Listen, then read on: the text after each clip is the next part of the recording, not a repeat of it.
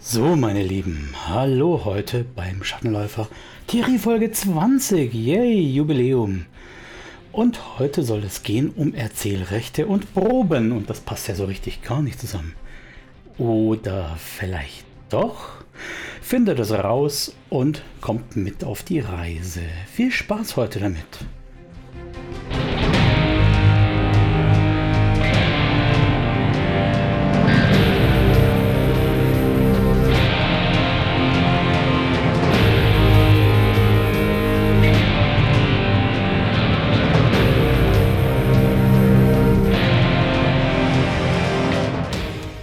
Also, noch einmal ein herzliches Willkommen. Super. Gleich mal ein Versprecher zur Begrüßung, das passt super. Das lasse ich jetzt einfach so drin. Und zwar deshalb, weil, ja, ich bin jetzt ja leid, euch jeden Tag immer wieder dasselbe zu erzählen.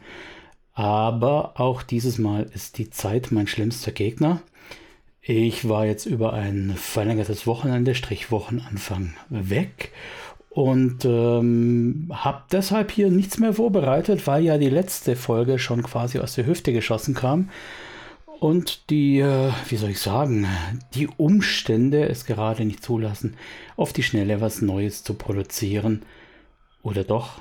Naja, ich produziere ja gerade auf die Schnelle was Neues und ich hoffe, dass ich euch das auch morgen, sprich am 7.7. zur Verfügung stellen kann.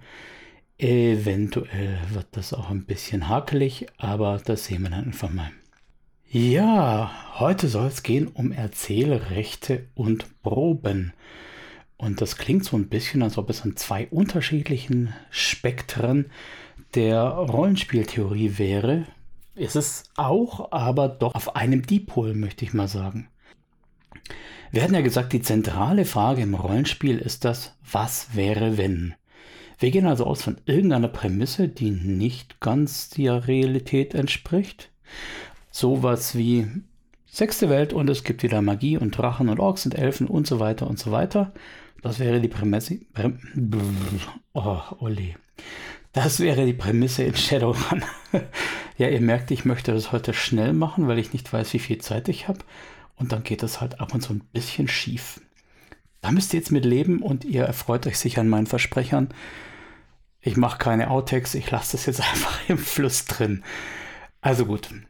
Wir haben also die Prämisse und daraus abgeleitet das Setting. Das ist ja quasi die Grundlage von allem. Da ist ein Teil des Was wäre wenn schon beantwortet. Das haben andere für uns gemacht. Die Autoren des Rollenspiels in dem Fall. Das heißt, in Shadowrun das Was wäre wenn einmal mit der zurückgekehrten Magie und dann natürlich mit den technologischen Entwicklungen, Cyberware, Matrix, den juristischen Entwicklungen der Extraterritorialität und des Konzerngerichtshofs und so weiter und so weiter. Das wird im Setting, wie gesagt, von den Autoren beantwortet. Das Was wäre, wenn am Spieltisch ist natürlich viel konkreter. Das betrifft eine kleinere Gruppe von Akteuren, also die Spielrunde und die begleitenden NSCs quasi. Wobei begleitend nicht heißen muss, dass sie zivil begleiten, dass sie friedlich begleiten. Es kann natürlich auch ein Konflikt da sein. Also wie gesagt, was wäre, wenn auf einen kleinen Kreis? Das ist natürlich klar. Die Autoren des Rollenspiels können auch gar nicht alles beantworten, weil erstens mal nehmen sie uns dann die Freiheit, selbst Geschichten zu erzählen, die sozusagen dazwischen passen, in die weißen Räume zwischen den definierten Pfosten des Settings. Und zum anderen können sie natürlich gar nicht alle Situationen kennen und können, die da eventuell auftreten. Das heißt, kein Autor kann wirklich lückenlos euren Shared Imagination Space ausgleiten. Zumal, wenn er euch nicht mal kennt. Das ist übrigens auch was, was ich so ein bisschen angedeutet habe in der Folge zum perfekten Abenteuer, dem Pottwichteln von Ralf Sandfuchs im Thema. Ja, gut. Ich verlinke das nochmal so zur Vollständigkeit, aber weiter im Text. Also, die Frage, was wäre, wenn am Spieltisch, das ist das, was uns heute beschäftigt. Im reinen Erzählrollenspiel reden wir da von Erzählrechten. Und die werden ganz unterschiedlich gehandhabt. In einer etwas klassischeren Konstellation hat natürlich der Spieler ein gewisses Erzählrecht für seine Figur. Ein gewisses, sage ich jetzt einfach mal. Denn es gibt da den Übergang. Was ein Spieler immer darf, ein Spielender immer darf, ist sowas wie optische Beschreibungen. Größe, Statur, Haarfarbe, Hautfarbe, Kleidung, vielleicht sogar nach sprachlicher Duktus oder so, je nachdem, was er eben hinbekommt. Doch interessant sind eigentlich die Stellen, wo der Spielende selbst keine erzählerische Freiheit genießt oder nicht uneingeschränkt. Ich könnte zum Beispiel nicht erzählen, und dann hüpft mein Charakter aus dem Stand über die 30 Meter breite Schlucht, rollt sich drüben ab, im Flug noch ein Pfeil verschießend, der den Riesen durch den Okay, wir merken schon, da sind jetzt gleich zwei Sachen mit dabei. Einmal habe ich als Spielender jetzt etwas erzählt, wie mein, meine Figur interagiert, nämlich diese 30 Meter. Das ist ja typischerweise so eine fixe Herausforderung, die nichts mit den anderen Akteuren zu tun hat. Dann war aber noch dieser Schuss auf den Riesen durch den Punkt, Punkt, Punkt, was immer da denn gekommen wäre. Da ist natürlich schon die Frage, ist das denn überhaupt möglich? Ist die Situation so, dass es möglich ist? Was sehen die Regeln vor? Ich verlasse den Bereich, wo ich meine eigene erzählerische Freiheit ausleben kann und interagiere mit der Welt. Und zwar nicht nur, wie ich mich präsentiere, also meine optische Beschreibung quasi, sondern eben auch, wie ich in der Welt den Status ändere, den Zustand ändere. Die Informatiker sehen da gerne mal so als eine gewisse Maschine drauf mit Zustandsänderung. Das ist auch so falsch natürlich nicht, weil wenn ich über die Schlucht springe, hat sich mein Zustand von links von der Schlucht auf rechts von der Schlucht geändert. Diese Zustandsänderung, die muss ja irgendwie vereinbart werden, sonst könnte ja jeder jeglichen Zustand ändern. Zum Beispiel auch sich selbst von tot zu lebend ändern oder eben ein NSC oder andere Spielobjekte von lebend zu tot ändern. Also, ich möchte den Zustand des Shared Imagination Space ändern. Aber der gehört ja nicht dem Spielenden, nicht mir selbst, sondern der gehört ja uns allen. Und da müssen gewisse Schutzrechte, Schutzgesetze vereinbart werden, welche Dinge wer ver ändern kann und was denn überhaupt verändert werden darf oder verändert werden kann. Ich denke mal, wir sind uns größtenteils einig, dass man gewisse Setting-Umstände nicht ändern können sollte.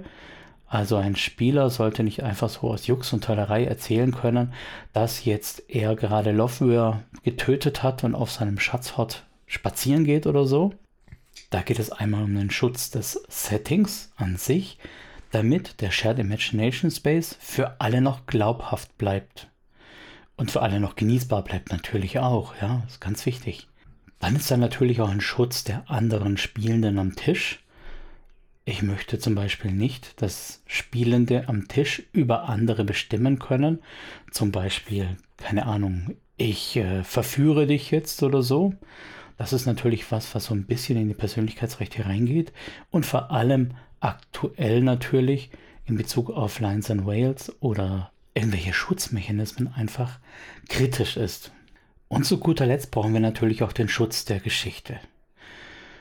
Ja, man hört ja oft von so einer Art Plot-Armor für irgendwelche NSCs. Du darfst den jetzt nicht durchschauen, weil der ist am Schluss noch der Bösewicht. Oder du darfst ihn jetzt nicht umbringen, weil der muss doch am Schluss diesen Hebel ziehen. Ganz egal. Also sollte eine Spielwelt auf irgendeine Weise die Interaktion der Spielenden mh, hm, reglementieren. Einschränken wäre falsch, aber reglementieren. Natürlich gilt, was immer gilt, erlaubt es, was Spaß macht.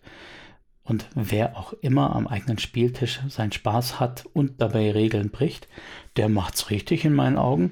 Denn diese Regeln, die sind ja irgendwie situativ mal definiert worden von Leuten, die euch gar nicht kennen, die euren Spielstil nicht kennen und die auch eure Tagesform nicht kennen.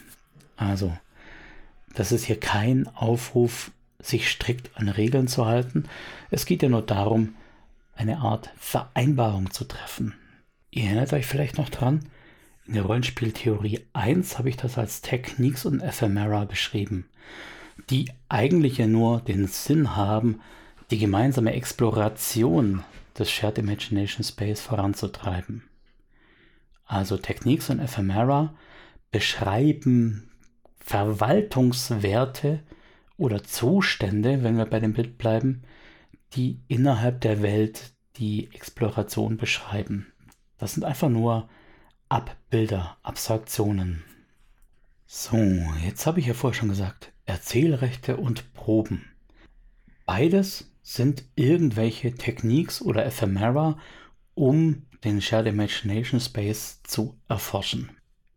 Wenn ich das Erzählrecht habe, in egal welcher Konstellation jetzt, kann ich sozusagen etwas definieren, was für die anderen damit Teil des Shared Imagination Space wird. Quasi zum Kanon wird in eurer Spielwelt. Das muss für andere gar keinen Bestand haben und das ist auch gar nicht relevant. Dieses Erzählrecht zu verhandeln ist je nach System eben anders. Das heißt, ich kann also in der klassischen Form meine eigene Figur beschreiben und erzählen, was meine Figur tut. Und oft ist es die Rolle der Spielleitung, dann die Reaktion der Spielwelt darauf zu beschreiben. Geht aber auch anders. Wir haben da Ansätze davon, zum Beispiel in solchen, äh, ich sage jetzt mal, rundenbasierten Spielen wie Ten Candles, wo am Schluss jedes Durchganges so ein ritualisiertes, äh, ein ritualisierter Spruch durchgemacht wird und man immer wieder Definitionsrechte weitergibt, die auch andere Leute betreffen können. Zum Beispiel könnte ich eben definieren, dass jetzt eine Leiche gefunden wird. Die Geschichte gehört allen und es gibt nicht so eine Art Obermanagement, sondern das Recht, die Leiche zu entdecken oder zu definieren, dass sie entdeckt wird, das hat quasi jeder am Tisch. Es ist nicht per se verboten, dass dabei auch Aussagen über andere Spielende oder Figuren anderer Spielende getroffen wird. Ich könnte also rein von den Regeln her auch definieren, dass Inas Charakter jetzt im nächsten Moment äh, sich das Bein bricht. Würde man so natürlich erstmal nicht tun, weil man natürlich auch die, den sozialen Contract hat, der solche Übersprungshandlungen so ein bisschen verhindern soll, wenn auch nicht immer explizit definiert. Erzählrechte können auch schon viel weiter vorne beginnen, nämlich auch schon bei der Charakterentwicklung. Da könnte es zum Beispiel sein, dass man die Charaktere so weit zusammen macht, dass irgendein anderer Spielender am Tisch für meinen Charakter irgendein Hintergrundelement definiert oder eine negative Eigenschaft oder so. Auch hier gibt es unterschiedliche Möglichkeiten, das zu verwirklichen. Wir wollen ja aber auch gar nicht spezifisch ins Einzelne gehen. Wenn wir dann noch an andere Spiele denken, wo ja selbst die Figur nicht wirklich eine, eine Besitzeigenschaft hat, sondern selbst die Figur quasi austauschbar ist. Zum Beispiel OSR in Trichtern. Dann ist da natürlich noch viel mehr möglich, da ist die Bindung vom Spielenden zu den Figuren in dem Fall gar nicht so strikt. Ich möchte langsam so ein bisschen den Übergang von erzählenden Proben hin zu den gemistischen Proben schaffen. Und das hat im einen mal ähm, Ansätze von Siebte See oder Fate, wo die Spielleitung ja ganz gezielt irgendwelche Dinge beim Spieler triggern kann. nein, falsch, wo die Spielleitung ganz gezielt irgendwelche negativen Eigenschaften der Figur triggern kann. Zum Beispiel eben, dass die Spielleitung in siebte See sagt, du verliebst dich jetzt in die böse Contest oder sowas. Wenn der Charakter diesen, diesen Flaw hat, dass er sich eben Hals über Kopf in den Bösewicht verliebt, dann gibt es der Geschichte neue Impulse. Der Mechanismus ist natürlich nicht dazu da, Spieler zu quälen oder zu verarschen oder so, sondern ähm, im Idealfall habe hab ich als Spielender ja selbst meine Figur erstellt und selbst entschieden, dass ich diesen Floor haben möchte. Also ich werde in der Regel nichts nehmen, was ich absolut widerlich finde oder nicht spielen kann, was mir selbst Probleme bereiten würde. Hier haben wir aber gemistisch definiert, was die Spielleitung über meinen Charakter, über meine Figur erzählen darf. Das sind reglementierte, vereinbarte Eingriffe. In Numenera haben wir die Möglichkeit für Spielleitungen, dass man einen, das heißt wirklich so, Game Master Intrusion oder eben Spielleiter-Eingriff, einen Eingriff machen kann. Für den werden dann im Ausgleich auch Erfahrungspunkte verteilt. Das sind natürlich Dinge, die mh, mm, wir in vielen Rollenspielen so auch finden. Im Endeffekt macht ja in der Regel die Spielleitung die Geschichte und insofern entscheidet die Spielleitung auch, was passiert. Nur dass wir hier eben ein gemistisches Gegenelement haben, nämlich wenn die Spielleitung etwas passieren lässt, was den Charakteren, den Figuren so ein bisschen den Tag versaut, eine Komplikation in den Weg wirft, dann muss dafür eine Kompensation geleistet werden. Ist eigentlich eine ganz nette Idee, weil es so den Milchrun, wie wir in Shadowrun sagen, eben mit wenig Charakterpunkten ergeben würde. Eine kompliziertere, größere Ansammlung von Herausforderungen eben mit mehr Erfahrungspunkten belohnen würde. Eine andere Sache, die Siebte See zum Beispiel hat, was Erzählrechte betrifft, ist der Drama Die. Damit konnte auf der Flucht zum Beispiel die Geheimtür entstehen. Das äh, konnte auch sein, dass in der Gasse, die gerade zur Sackgasse wurde, wo die Spielleitung gesagt hat, so, jetzt müsst ihr euch den Lumpen stellen, der Spieler den Drama-Die ausgibt, um zu sagen, ja, aber da hängt doch noch ein Seil runter, wir hangeln uns am Seil hoch. Hier haben wir genau den Kehrmechanismus zu Spielleiter-Eingriff in Numenera oder in Cypher, nämlich den, dass die Spielenden etwas dafür zahlen müssen, dass sie in das Setting eingreifen. Wir haben also immer die Interaktion mit dem Shared Imagination Space und der Vereinbarung, wie das abzulaufen hat. Was darf ich? Übrigens auch Shadowrun mit diesem, ich habe das mal im Fernsehen gesehen, ist so eine Sache. Da darf man quasi aus dem Regelgerüst des eigenen Charakters ausbrechen, die Fertigkeiten mal vernachlässigen und sagen, mein sesselpupsender Decker, der hat mal einen Karatefilm gesehen und er kann jetzt diesen einen Kick in die Fresse vom Nachtclub äh, rausschmeißer oder so. Das ist dann auch eine einmalige Sache und auch hier wird eine Kompensation geleistet. Im Gegensatz zum Drama Die, der etwas in der Welt entstehen lässt, lässt aber dieser Eingriff etwas im Charakter entstehen, wenn auch nur zeitweise. Ihr seht, es geht darum, wie erzählt werden darf und wie viel dafür bezahlt werden muss. Also, die Spielleitung kann negative Eigenschaften der Figuren aktivieren. Die Spielenden können die Welt manipulieren, das Setting manipulieren. Und die Spielenden können ihren Charakter gestalten. In dem Fall nur zeitweise. In größerer Sicht darauf können Spielende natürlich auch über normale Steigerungen die Erzählung beeinflussen, die Erzählung von ihrem Charakter, von der Progression ihres Charakters beeinflussen. Auch hier haben wir ein klares Erzählrecht, denn der Spielende dieser Figur entscheidet selbst, was mit seiner Figur passieren soll.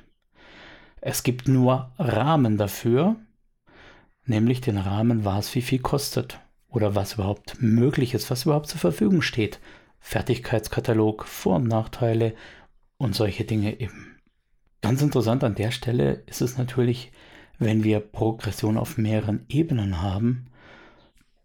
Wir haben in der Regel keinerlei Modifikation wie Charakterpunkte, Erfahrungspunkte oder wie auch immer sie in eurem System heißen, wie also diese Meta-Punkte, diese Progressionspunkte zu Skills, zu Attributen, zu Vor- und Nachteilen werden, das bleibt fix. Gilt für alle. Preislisten dagegen, die ja auch eine Progression darstellen im Endeffekt, ich kann für mein Geld diese Waffe, diese Rüstung kaufen, die sind oft von Region zu Region abhängig. Das ist, äh, das ist nichts Entscheidendes. Aber man muss einfach mal drüber nachdenken, dass Progression im Geldbereich oder je, in Shadowrun zum Beispiel, je nachdem, welche Connection man eben auch hat, dass Progression über Geld oder Nuyen oder wie auch immer abhängig ist von gewissen Kursen. Den Kurs, den deine Connection anbietet, den Kurs, den der Händler auf dem Markt in Lowangen anbietet, ist vielleicht anders wie der Händler äh, auf Maraskan, was gerade belagert ist und der Hafen abgeschlossen ist oder so. Ihr versteht die Idee dahinter. Unterstelle ich jetzt einfach mal. Über was wir an der Stelle aber auf jeden Fall sprechen müssen, sind die Proben, die ganz chemistischen, simplen Proben, so wie wir sie alle kennen. Ich will gar nicht auf die Stochastik eingehen, weil die ist wirklich manchmal Pain in the Ass. Aber ich sag einfach mal, was ich da so drüber in Erfahrung gebracht habe und ihr könnt dann ja selber entscheiden, was ihr davon haltet oder nicht. Wenn wir so einen einfachen Würfel haben, in der Regel also den W20 ganz klassisch, dann sind auf diesem Würfel alle Seiten gleich verteilt und jede Würfelseite verändert die Wahrscheinlichkeit um einen fixen Betrag. Beim W20 sind das eben 5% hin oder her. Das hat allerdings zur Folge, dass egal wie selten mein Ereignis ist, zum Beispiel die Natural 20 oder Natural 1, die kann einfach mal auftreten und die kann auch im dümmsten Moment auftreten. Das kann sein, wenn der dumme Barbar einfach so aus Jux auf Geschichte würfelt und eine 20 hat und dann dem Barden erzählt, was für eine großartige Schlacht hier stattgefunden hat oder so. Wobei, das ist ja fast noch zu glaubwürdig. Der Barbar könnte sich ja für Schlachten interessieren, könnte ja sein Hobby sein. Ja, machen wir es abwegiger. Wenn der Barbar dem Magier erzählt, in welchem Buch dieser Zauberspruch zu stecken hat, nur weil er halt die 20 gewürfelt hat, oder eben im Kehrzug an der schweren Tür trotz Stärke 18 die 1 würfelt und damit die Tür nicht aufkriegt und der Dieb kurz hinterher die 20 würfelt und es locker schafft. Woran liegt das jetzt genau? Zum einen natürlich an der Varianz, dass alle Ereignisse gleich verteilt linear sind. Andererseits eben aber auch daran, dass Ergebnisse bei diesem Mechanismus binär sind. Man redet ja auch von Task Resolution. Es gibt den Task, das Öffnen der Tür. Und der Task kann erledigt werden oder auch nicht, wie ein Haken an der Checklist. Wenn ich jetzt als Barbar die 1 würfel, dann habe ich den Task nicht erledigt. Und wenn ich als Dieb die 20 würfel, habe ich den Task erledigt. So einfach und zwar mit einer Wahrscheinlichkeit von 5% in irgendeine Richtung. Binäre Proben haben ein paar Tücken. Das ist zum einen der Mechanismus des Cockblocks, sage ich jetzt mal. Das ist ein Begriff auf den MMOs. Da gab es ein Hindernis, das besonders schwer war und das eben dann das Vordringen verhindert hat. Das kann man ganz bewusst so setzen und dann sagen, dieser Gegner hat eben Werte, die eigentlich nicht zu schaffen sind. Da ist natürlich dann das Problem, dass auch so ein supergeiler Gegner einmal selbst patzen kann und andererseits von einem kritischen Treffer getroffen werden kann und dann verschiebt sich das Blatt so ein kleines bisschen. Wir haben aber auch Situationen, wo eine Kleinigkeit, wie zum Beispiel das Schloss auf dem Weg ein leichter Happen sein könnte für den Dieb, aber durch den Patzer eben zu einer unüberwindlichen Sache wird. Jeder Rollenspieler kann Geschichten über wahnsinniges Würfelpech oder wahnsinniges Würfelglück erzählen. Da brauchen wir gar nichts allzu tief zu graben. Wenn ich von Task Resolution rede, muss ich aber auch von Conflict Resolution reden. Also geht es dabei weniger um die Aufgabe, die erledigt werden muss, sondern um den Konflikt, um die Herausforderung, die in dem Moment zu bewältigen ist. Vom Namen her kommt man jetzt nicht drauf, was da der großartige Unterschied sein soll. Deshalb sage ich es euch jetzt einfach mal. Conflict Resolution. Äh, super. also, Conflict Resolution ist der Moment, wo ich nicht sage, du kletterst die Wand hoch, probier mal, ob du es schaffst, sondern wo ich sage, du versuchst also die Wand hochzuklettern. Wir schauen nicht, ob du es schaffst, sondern wie du es schaffst. Das heißt, bei einem guten Ergebnis schaffst du es ohne irgendwelche Einschränkungen besonders schnell. Bei einem schlechten Ergebnis könnte es sein, dass du dir ein paar Schrammen zuziehst und 2w6 Schaden nimmst oder dass die Gegner noch zweimal auf dich schießen können, weil du zu langsam bist oder ja, ihr versteht, was ich meine. Bei einer Conflict Resolution habe ich als Spielleiter nicht die Gefahr, dass es nicht weitergeht. Das ist besonders dann interessant und wichtig, wenn wir zum Beispiel, ähm, wenn wir ein Detektivabenteuer spielen und bei dem Detektivabenteuer geht es darum, diesen einen Hinweis zu finden. Ist natürlich blöd. Wenn meine Spieler genau diesen Hinweis nicht finden, dann geht das Abenteuer eventuell nicht weiter, beziehungsweise sie kommen auf den falschen Schuldigen. Eventuell wird sogar ein Unschuldiger hingerichtet, je nachdem, welches Setting ihr da spielt. Solche Dinge sind natürlich frustrierend. Vor allen Dingen, weil diese blöden Plastikklumpen in dem Fall entscheiden, ob der richtige oder der falsche aufs Schafott geführt wird. Wollen wir eigentlich nicht. Würden wir also diese Suche nach Indizien mit einer Conflict Resolution statt als Task Resolution lösen, dann könnte die Spielleitung sagen, wenn du es gut schaffst, dann schaffst du es schnell und ich deute das Ergebnis sogar noch mit dir. Sagt dir also, aha, schau an, du hast hier in Erfahrung gebracht, der Graf war um 16 Uhr dort und dort. Das heißt, er kann unmöglich nachher um 18 Uhr dort gewesen sein. Eine von beiden Aussagen kann nicht stimmen. Stimmt also vielleicht sein Alibi nicht?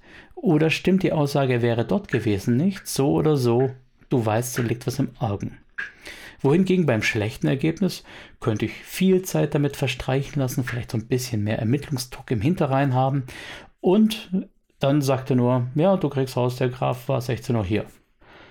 Und es ist dann den Spielern, dieses Ergebnis zu interpretieren und was daraus zu machen. Warum erzähle ich euch und was hat das mit den Erzählrechten zu tun? Ja, ihr, die Spielleitung, die Spielenden, erzählt ja was euer Charakter, was eure Figur in der Situation tut und vor allem, was dabei rauskommt. Es ist also auch ein Eingriff in den gemeinsamen Erzählkosmos und in dem Fall müsst ihr euch vor Augen halten, was ihr als Ergebnis haben wollt, nämlich, dass die Geschichte weitergeht mit dem Indiz zum Beispiel und deshalb muss der Weg dorthin erzählt werden.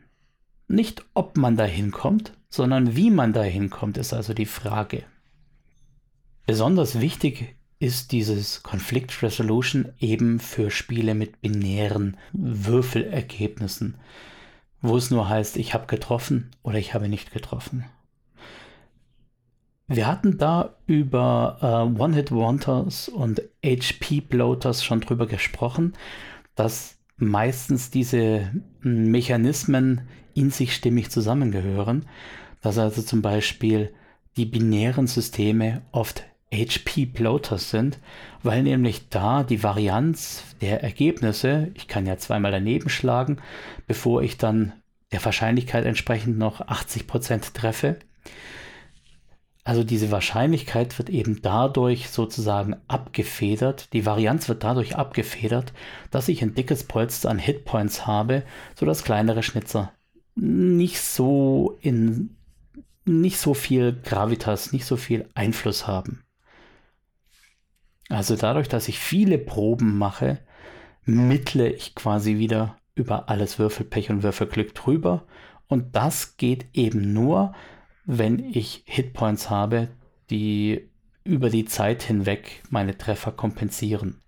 Auch an der Stelle ist es so ein kleines bisschen wichtig, dass diese Systeme oft kein Verwundungssystem haben, weil sonst kann ich ja mit Pech am Anfang verwundet werden und damit schon den gesamten Kampf über so eine Art mm, ja, Verdammniskurve erzeugen. Wenn ich am Anfang schwer verwundet bin und irgendwie minus 15% Trefferwahrscheinlichkeit habe und doppelte Crit-Wahrscheinlichkeit, dann ist der Pfad ja quasi schon gepflastert. So, wenn es also binäre Proben gibt, dann muss es auch was anderes geben. Das sind graduelle Proben. Graduelle Proben haben wir zum Beispiel in Shadowrun oder in den meisten Pool-Proben. In den meisten, na, na, stimmt, stimmt so nicht. Pool-Systeme sind eigentlich erstmal nur Systeme, in denen wir einen Vorrat an Würfeln haben. Und alleine dadurch, dass wir da, ich sag jetzt mal, 10 Würfel haben, ist die Varianz etwas enger. Denn der eine Ausreißer nach oben, der wird durch den anderen Ausreißer nach unten irgendwie kompensiert. Das heißt, in Summe haben wir eine geringere Streuung, eine geringere Varianz. Und deshalb sind Poolsysteme nicht ganz so ähm, von diesem Effekt, ich erreiche etwas durch schieren Zufall oder ich scheitere durch schieren Zufall betroffen. In Pool-Systemen haben wir das oft, wo einfach eine Anzahl Erfolge gezählt wird, wie eben in Shadowrun, wo ich dann sagen kann, ich habe drei Erfolge oder acht oder null.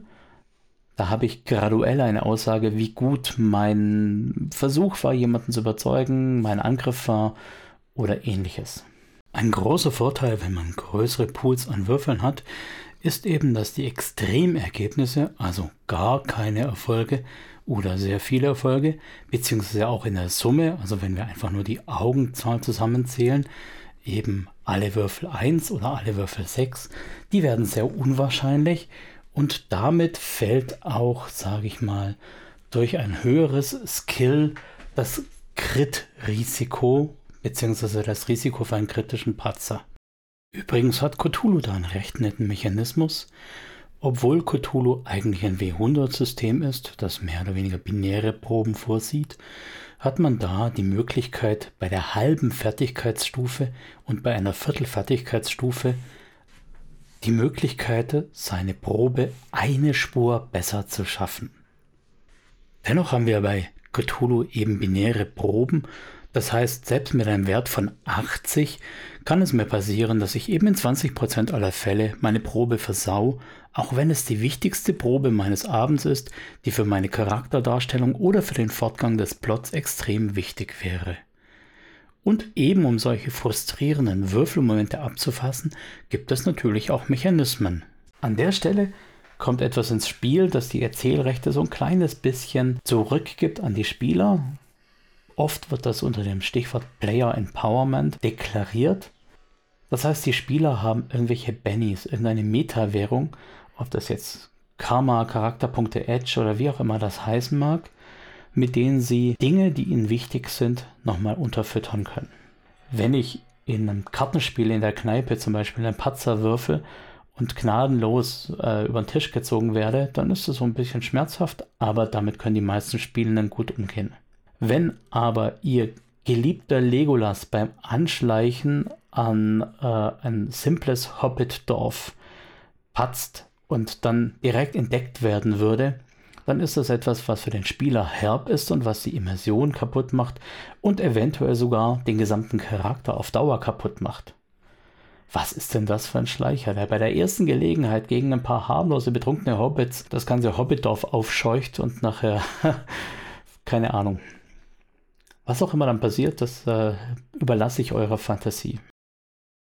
Also gibt es diese Meta-Währung, Schicksalspunkte, Bennies, Karma, Edge, mit denen ich dann eventuell Proben nochmal drehen kann.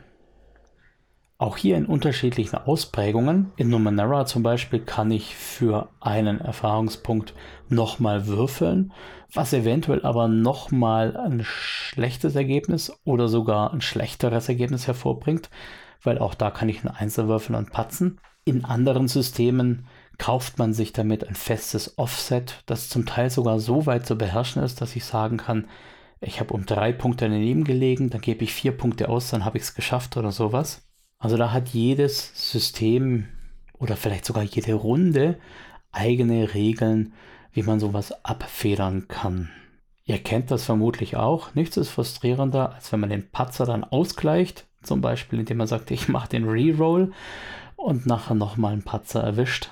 Dann kann man natürlich auch sagen, ja, offensichtlich wollen es die Mächte des Schicksals so. Aber ist dann natürlich trotzdem schade, wenn mein geliebter Charakter sich so in die Nesseln setzt und vielleicht sogar mit der Sprengstoffprobe. Ja, ich will sagen, man hat da noch Fetzen von ihm gefunden. Also wir haben Task Resolution auf der einen Seite, wo wir binär entscheiden, ob oder ob nicht eine Probe gelingt. Wir haben Conflict Resolution, wo wir nur entscheiden, es wird passieren, aber die Frage ist, wie gut, wie viele Probleme bereitet es dir? Es gibt natürlich auch Mischformen, so wie zum Beispiel in den aktuellen Star Wars Rollenspielen, wo ich durchaus ähm, vorankommen kann, aber mit einem Backlash oder wo ich scheitern kann, aber dabei einen Vorteil für die Zukunft rausziehe. Sowas gibt es eben auch. Falls es nicht schon offensichtlich genug war, hier erzählen die Proben und die Würfel etwas über den Ausgang eines Konflikts. Also haben die Würfel das Erzählrecht. Je mehr wir weggehen vom Erzählrollenspiel und hingehen zum gamistischen Rollenspiel und im Extremfall OSR, geben wir dem Zufallselement, ob das jetzt Würfel, Karten oder sonst irgendwas sind, immer mehr Macht oder immer mehr Verantwortung für die Geschichte. Das ist ja auch das, was der Moritz Melem sagt. Der Würfel erzählt eine Geschichte und ich muss sie einfach dann hinnehmen und genießen. Wir haben von binären Proben und von graduellen Proben gesprochen.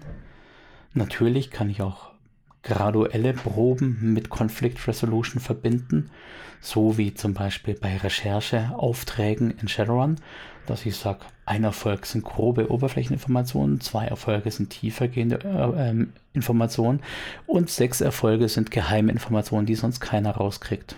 Hier haben wir natürlich vor allem die Shadowrun-Spielleiter ein schönes Mittel, um zu steuern, was unsere Charaktere, was unsere Figuren in Erfahrung bringen, damit die Geschichte weitergeht. Ihr könnt den konventionellen Ansatz nehmen und sagen, hier mit einem Erfolg, da müssen die notwendigen Informationen drinstehen, damit die Geschichte weitergehen kann. Oder ihr handwedelt an gewisser Stelle, lasst mal würfeln und entscheidet dann, ja, der Wurf, da muss es dabei sein, was sie wissen müssen, und alles andere gebe ich on top, wenn ich überrascht bin, wie gut der Wurf war. Ja, ich weiß, Handwedeln, hui, hui, pfui. Aber Leute, mal ganz ehrlich, bevor der Spießspaß leidet, wedel ich doch ein bisschen mit der Hand. Das ist doch nur natürlich. Behaupte ich jetzt einfach mal. Wir haben jetzt gerade viel darüber gesprochen, was die Entscheidungen im Spiel sind, also in der aktuellen Spielsituation, wo dann mit Conflict Resolution, Task Resolution oder wie auch immer entschieden wird, wie die Geschichte weitergeht. Aber wir haben das ja auch schon in der Charaktererschaffung selbst. Ganz am anderen Ende des Spektrums übrigens haben wir dann in dem Moment auch die äh, Herrschaft der Würfel über den Charakter. Also ihr seht, auf der einen Seite des Spektrums haben wir mal gesagt, Erzählspiele, da gibt es sogar Mechanismen, dass Mitspieler oder Spielleitung meinen Charakter definieren, meinem Charakter irgendwelche Dinge geben. Und wenn wir unseren Charakter in einem OSR-System wirklich komplett auswürfeln, dann hat der Würfel auch die Macht, darüber zu entscheiden, wie mein Charakter sein wird. Mir ging das zum Beispiel so, als ich Mausritter gespielt habe, da habe ich meine Eigenschaften ausgewürfelt und dann ebenso belegt, wie ich sie haben wollte. Ich habe miserabel gewürfelt. Also war für mich die Entscheidung klar, ich bin eine feige Maus. Jetzt haben die Würfel aber im nächsten Schritt ergeben, dass ich, ich glaube, Nusszeichen, oh, lasst mich lügen, Haselnuss hatte. Und Nusszeichen Haselnuss, das ist wie Tierkreiszeichen, wie Sternzeichen für uns Menschen, wenn wir dran glauben. Das ist eine Aussage über den Charakter, also Wesenszüge der Maus. Und die Wesenszüge meiner Maus waren dann eben, dass ich neugierig bin. So, das passt jetzt nicht ganz mit Feige zusammen und äh, ich musste mein Charakterkonzept umwerfen. Warum? Weil der Würfel es so wollte. Im Endeffekt könnte man sagen, ich habe meine Probe beim Charakter generieren verpatzt. So, ich weiß, heute war es kürzer als gewohnt und das mag ja vielleicht auch ganz gut sein. Der eine oder andere feiert das vielleicht sogar. Es liegt einfach daran, dass ich hier auf die Schnelle was raushauen musste und ich gelobe Besserung, dass es ja hoffentlich spätestens im nächsten Schuljahr besser wird. ich versuche bis dahin mich noch so gut wie möglich über Wasser zu halten, an euch mit frischen Themen zu versorgen. Eine Ankündigung mache ich jetzt nicht, weil ich einfach nicht will, dass es nachher böses Blut gibt und ihr enttäuscht seid. Insofern viel Spaß, was immer ihr gerade tut. Haltet die Hitze dieses Wochenende aus und macht was, was kühlen Kopf bereitet. Regt euch nicht auf, wenn die Würfel gegen euch sind. Viel Spaß auch mit dem Scheitern. Bis dahin, euer Micha.